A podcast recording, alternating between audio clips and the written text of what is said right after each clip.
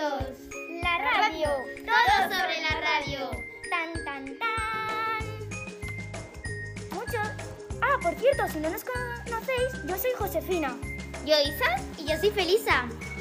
Muchos consideran a Nikola Tesla entre 1856 y 1943 el verdadero inventor de la radio, aunque fue consecuencia en 1909 Marconi recibió el premio Nobel de Guillermo Marconi entre 1874 y 1937, quien presentó la patente en 1904 como física por su contribución a la telegráfica sin hilos. Los tres locutores que más mandan.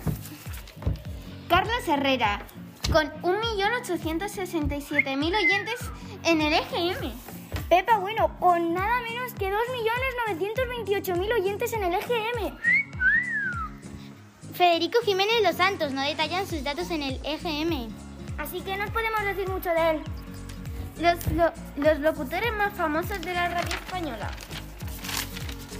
Iñaki Gabilondo, otra leyenda caracterizada por su estilo propio e inimitable, por su carisma y por tener una gran capacidad para la oratoria, siendo capaz de convencer al oyente que se encuentra al otro lado. A mí me parece bastante increíble. ¿Y a vosotras?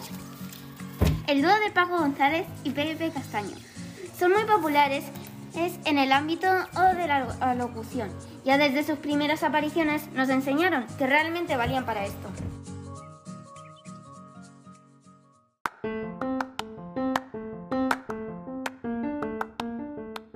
El Rincón de los Curiosos, la radio. La radio es el medio de comunicación más antiguo por, por su bajo costo y popularidad.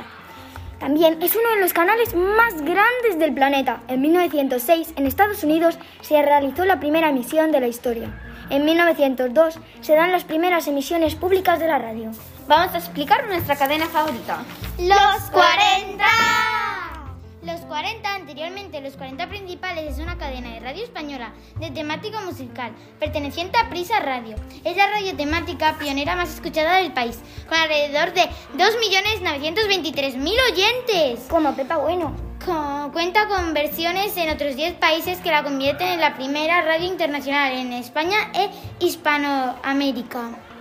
Adiós, Adiós, amigos.